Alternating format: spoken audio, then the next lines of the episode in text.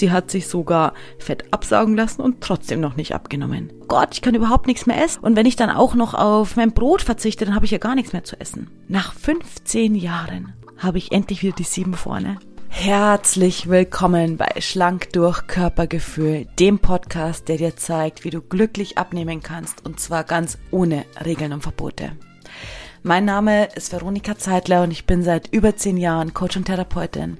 Ich habe 20 Jahre Diäterfahrung und in den letzten vier Jahren über 200 Frauen dabei begleitet, durchschnittlich 15 Kilo abzunehmen. Und zwar mit Spaß, statt Quälerei. Also, lass uns reinstarten. Und ich möchte dir heute gerne die Geschichte einer Frau erzählen, die 17 Liter Fett absaugen hat lassen und dabei kein Gramm abgenommen hat.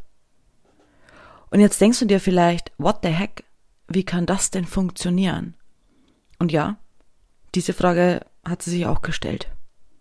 Der Arzt war so, das kann nicht sein, aber die Waage lügt dir nicht. So, lass mich aber von vorne anfangen. Also die Frau habe ich ungefähr im Sommer 2021 kennengelernt, ich weiß nicht mehr, Juni, Juli, August, September, irgendwie so. Sommer 2021 kennengelernt und sie war damals 36 Jahre alt, hatte ein kleines Kind und ungefähr 90 Kilo schwer. Und sie hatte Diagnose Lipidem. Und diese Fettabsaugung ist im Zuge des Lipidems passiert, also bevor wir uns kennengelernt haben. Und sie war so voller Hoffnung und der Arzt auch so, hey, wir haben 17 Liter Fett abgesaugt. Und ich meine, überleg mal, wie wird's dir denn gehen? Wenn 17 Liter Fett abgesaugt werden, dann denkst du dir, geile Meile, dann bin ich jetzt 17 Kilo leichter. War nicht so. Falsch gedacht. Stattdessen kein Gramm.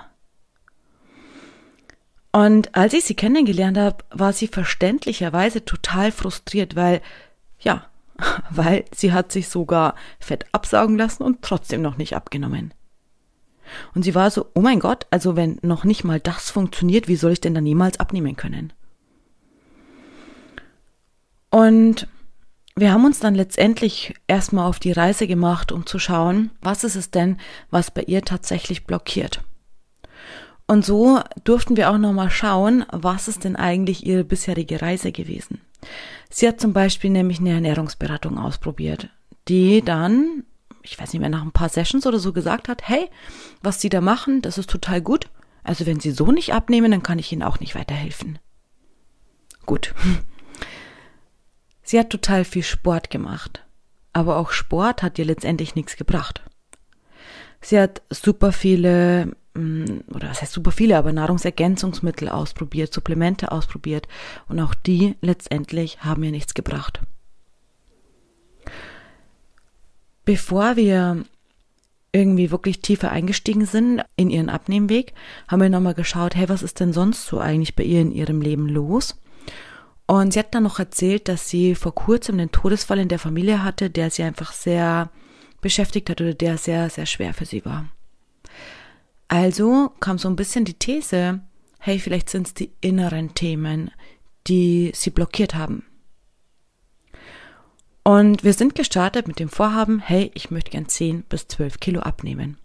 Was ich bei der Frau von vornherein gesehen habe, war eine Frau, die so viel Druck und Stress hat oder die sich selbst so sehr unter Druck und Stress setzt und die einfach keine Zeit für sich selbst hatte. Und genau deswegen, weil sie selbst so zu kurz gekommen ist, hatte sie zum Beispiel auch Heißhunger. Also in den Phasen, wo sie sich vorgenommen hat abzunehmen, überhaupt nicht. Aber trotzdem immer wieder zwischendurch kam es einfach durch. Was ich gesehen habe, war eine Frau, die einfach so gerne abnehmen wollte, und zwar so gerne abnehmen wollte, dass sie sich so unter Druck gesetzt hat, dass der Körper wahrscheinlich schon deswegen blockiert hat. Weil was du an der Stelle nochmal wissen darfst, ist, wenn dein Körper zu sehr unter Druck und Stress ist, kann er nicht abnehmen. Wenn dein Körper unter Druck und Stress ist, dann ist es so, dass er ich sag mal, in einen Überlebensmechanismus wechselt. Und im Überlebensmechanismus hat er andere Dinge zu tun, als abzunehmen. Also da heißt es pures Überleben. Jetzt könntest du fragen, ja, okay, aber es wäre ja auch wichtig, dass ich gesund bin. Und wenn ich jetzt wenigstens abnehme, dann tue ich was für meine Gesundheit. Ja, und das erkennt dein Körper auch an. Aber im Überlebensmechanismus ist es uninteressant, ob du jetzt gerade zwei Kilo mehr oder weniger wiegst. Da geht es ums pure Überleben. Stell den Überlebensmechanismus vor, wie damals in der Steinzeit, als es noch Säbelzahntiger gab. Und wenn wir Menschen auf einen Säbelzahntiger gestoßen sind, dann ging es ums pure Überleben. Und dieser Stress, der durch diesen Säbelzahntiger ausgelöst wurde, den haben wir heute nicht mehr durch einen Säbelzahntiger, sondern zum Beispiel durch emotionalen Stress, durch Überbelastung. Und wenn du in diesen extremen Stress kommst, dann, also in diesen extremen Stress, ja, nicht in eine Belastungsphase, die vielleicht vorübergehend geht, sondern wirklich so einen extremen Stress. Und lass mich ehrlich sein, super viel Stress haben super viel Menschen, als wir selbst denken, oder lass es mich noch konkreter sagen, als du dir vielleicht selbst zugestehst. Und ich habe sofort gedacht, hey, und sie ist auch in so einem super Stresslevel, dass ihr Körper gar nicht abnehmen kann. Okay, wir haben gearbeitet. Wir haben uns die Hunger- und Sättigungsstufen angeschaut, die wir immer arbeiten. Wir haben ein Lebensmittelportfolio aufgestellt. Und beim Lebensmittelportfolio war es noch super spannend, weil diese Frau hatte noch eine wundervolle Besonderheit, und zwar Sensibilität. Und ich schätze und liebe Sensibilität sehr, sehr, sehr. Das ist wirklich auch eine ganz wundervolle Gabe, die wir haben. Aber wir dürfen damit umgehen lernen.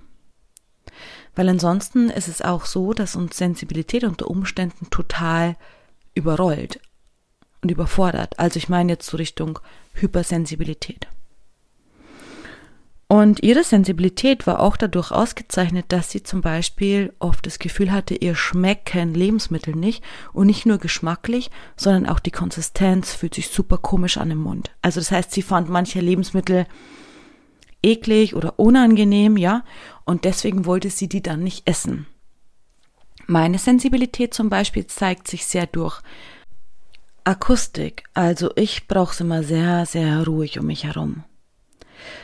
Und ihre Sensibilität, die hat sich vor allem eben durch so Geschmacksempfindungen ausgezeichnet. Und das Verrückte war, dass für sie einfach Brot, Brötchen, ja, unempfindlich war. Aber irgendwie zum Beispiel gerade so weichere Sachen vielleicht, Quark, Joghurt, Fisch. Also das war für sie sehr unangenehm. Und so hat sie halt einfach dazu tendiert, natürlich die Lebensmittel halt zu essen, die für sie angenehm waren. So, jetzt gibt's halt nur eine blöde Doppelung. Und zwar, dass bei allen Diäten, die sie vorher halt gemacht hatte, ja viele dieser Lebensmittel auch in Anführungsstrichen verboten waren, die ja halt gut gepasst haben, geschmeckt haben. Und damit war es für sie einfach immer doppelt schwierig, die richtigen Lebensmittel zu essen. Also diese Frage nach, was kann ich denn essen, um abzunehmen, war für sie immer doppelt schwierig weil zum einen halt schon Diät geprägt hatte sie auch keine Lust mehr zu verzichten und zum anderen war eben dann diese Sensibilität da, die ja auch einfach ernst genommen werden darf. So. Und wenn du mich ein bisschen kennst, dann weißt du, dass mir immer hundertprozentig wichtig ist, dass jeder Abnehmweg zu jeder Frau passt. Das heißt, ich sag dir oder jede Frau letztendlich, mit der ich spreche, die sagt mir dann, hey, XY passt für mich und passt auch in meinen Alltag und XY passt nicht für mich, passt nicht in meinen Alltag, schmeckt mir nicht, was auch immer. Und so sind wir dann dahin gekommen, dass wir irgendwann gesagt haben, hey, okay, dann schreib mir doch einmal auf, welche Le Lebensmittel verträgst du gut, also welche kannst du gut essen und welche nicht so. Das war ein echt super wichtiger Zwischenschritt auf ihrem Weg zu ihrem Lebensmittelportfolio, weil sie hat mir dann eine Liste geschickt von Dingen, die sie alle nicht isst. Und vorher war dieses so, so riesig, das war so ein riesiges Schreckgespenst, eigentlich so Gott, ich kann fast nichts mehr essen wegen meiner Sensibilität und weil ich hier abnehmen will. Es hatte sich auch in ihrem Kopf so mega aufgebaut und sie einfach extrem verunsichert. Und als ich dann mir die Liste angeschaut habe, dann standen da irgendwelche Sachen drauf, so wie Mais oder Artischocke. Dann habe ich so zu ihr gesagt, du, also meine Liste könnte genauso aussehen, aber ohne dass ich jetzt sensibel bin, sondern das sind auch viele Dinge. Ich glaube, Zwiebel hatte sie auch drauf. Zwiebel vertrag ich ja zum Beispiel gar nicht, also gar nicht. Also viele der Dinge, die du da drauf hast, esse ich auch nicht. Und trotzdem können wir abnehmen. Und das war so ein riesiger Shift für sie, weil vorher war das so verfahren und ihr Kopf total blockiert, so, oh Gott, ich kann überhaupt nichts mehr essen und, und wenn ich dann auch noch auf, weiß ich nicht, auf mein Brot verzichte, dann habe ich ja gar nichts mehr zu essen. Und dann hat sich das zum ersten Mal so wie plopp in ihrem Geist so richtig aufgelöst und sie konnte neu anfangen zu denken, okay, wenn andere auch ähnlich essen, jetzt ohne Sensibilität, dann kann ich ja vielleicht auch Möglichkeiten finden, die gut zu mir und zu meinem Körper passen.